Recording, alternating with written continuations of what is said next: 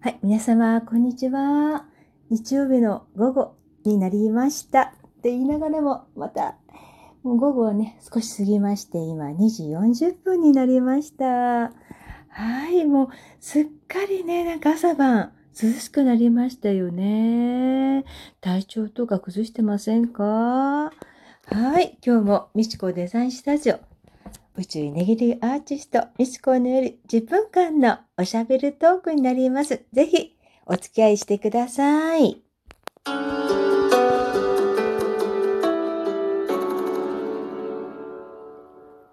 早いですよね。なんだろうな、もう9月半ばですよね。えーって、まあ、毎月思って思っちゃうんですけど、毎月っていうか、毎週思いますよね。まあ、1週間に1回だけ、まあね、このおしゃべりトークしてるんですけど、あまりにも1週間長くて、何これって感じで、まあ焦っちゃいけないんですけどね。皆さん焦っちゃいけないですよ。私ね、ちょっとめまいがね、また始まっちゃいましてね、めまい症なんです、実は。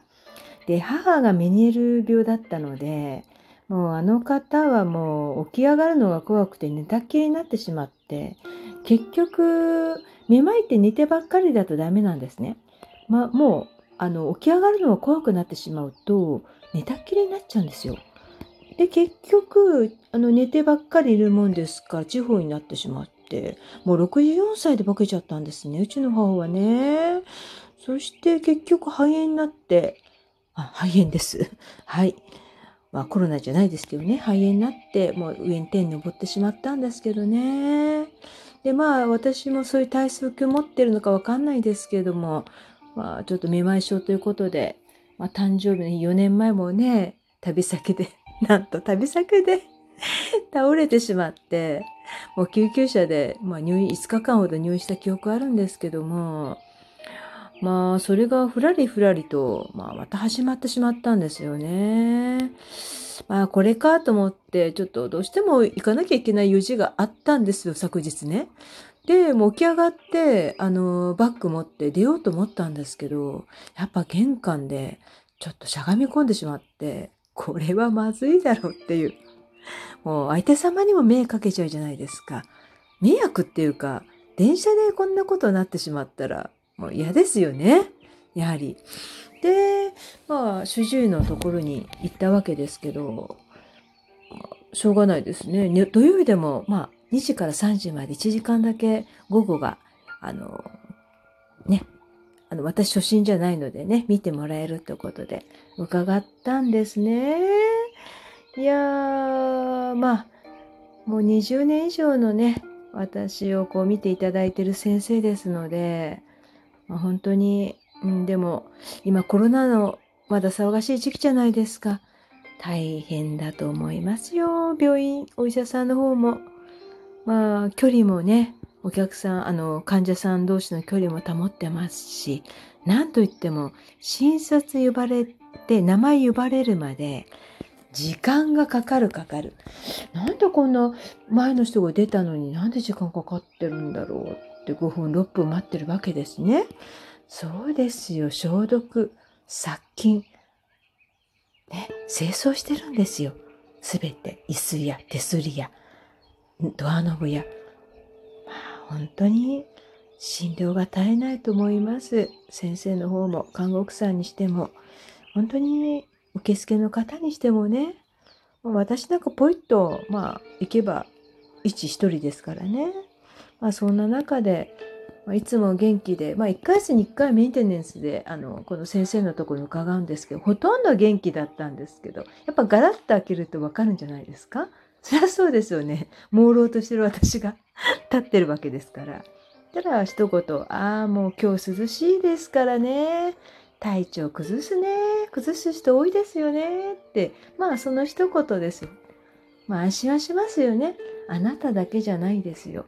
他の人も体調悪くなってますからってそういう言葉ってやっぱ大事ですよね言葉って本当に安心感を与えたりもういい言葉だけを発するためになると私は思ってるんですねマイナスの言葉怒りの言葉であったりもう意味ないので相手の方が不愉快になるような言葉そういう言葉を発するのはもう言葉じゃないと思ってます。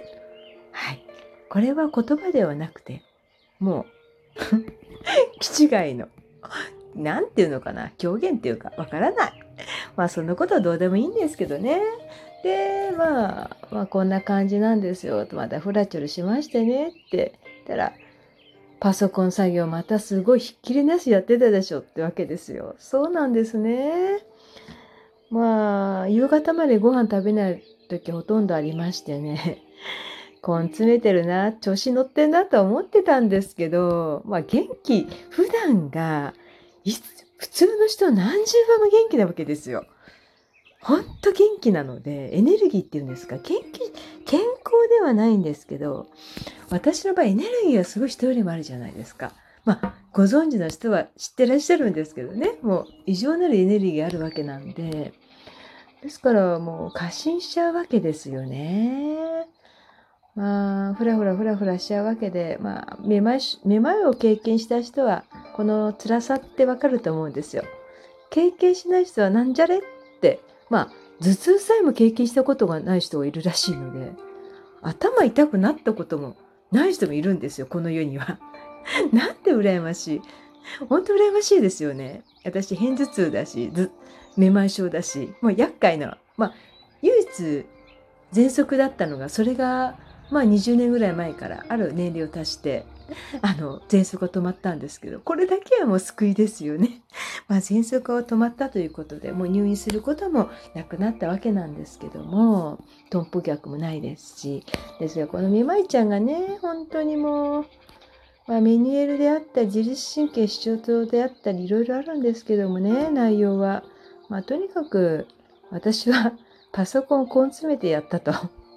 それが大きな原因ということなんですが、まあ、メニュールであっても自律神経失調症も多少あるんですけどね。うん。でもあんまし病気病気ってオーバーラップしちゃうと自分に洗脳しちゃうので、本当に病気になっちゃいますから。まあ、そういうのも嫌ですからね。まあ、でも自分はこういう体質なんだ。こういう性質を持ってるんだってね。もう自分を知らないとね、いけませんから。自分を知った上で今まで海外旅行やあちこち飛び跳ねてるわけですから、うん、まあ、豚腹の薬も持って、まあ自分はね、ですから昨日はね、ちょっとこれ無理だなって、まあ、ふらふらしてもね、私もう電車乗って新宿とか銀座とか行ってるんです、今までも。実は。大丈夫なのっていう目線、大体感じわかるんですね。ですから、そんな中でも、だって皆さん、誰もが健康体ってわけじゃないですよね。無理してますよね。皆さん口に出して言わないだけじゃないですか。多少何でも100%健康体でお仕事行ってらっしゃる方とか、ついてらっしゃる方って私はいないと思います。どこかしら不具合があると思うんですね。その不具合を自分の中で解決して大丈夫だろうっていうもう今までの経験で出かけるわけじゃないですか。だがしかし昨日はさすがにね、無理だったんですよね。そしてね、私そこで主治医から驚きの声を聞いたんですよ。はい。いや、私ね、いや、明日とか明後日もね、プライベート用事がありましたね、とか、いや、もう来週も週末全部詰まってるんですよって、まあ仕事も止まっちゃうし、こんなんじゃ、もうプライベートはもう本当に諦めて、本当にゆっくりしなきゃダメですよねって言いましたら、いや、プライベートの方を大事にしてくださいって言われたんですよ。えー、って、あの、プライベート大事ってなると、先生、疲れが溜まって出かけちゃったら、また次の日、プラチュルしちゃうと、仕事が止まっちゃったりするんですよねって言ったら、いいじゃないですか。休めばいいじゃないですかってわけですよ。気晴らしを優先してくださいって。そうなんですよ。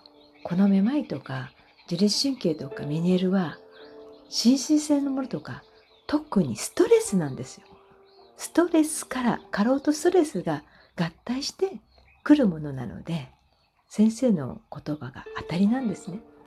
当たりでもその通りにはなかなかならないんですけどプライベートを優先してください。なんかすごい何でしょうね気持ちはすごく楽になりましたね。その先生の言葉の裏には、頑張らなくていいんだよ。いい加減になりなさいって。そんな声が聞こえました。頑張りすぎなくていいって。できなかったらできなくていいじゃない。そうなんですよ。このね、めまいとかこういう体質持ってる人って、自分自身にプレッシャーをすごくかけちゃう方が多いんですね。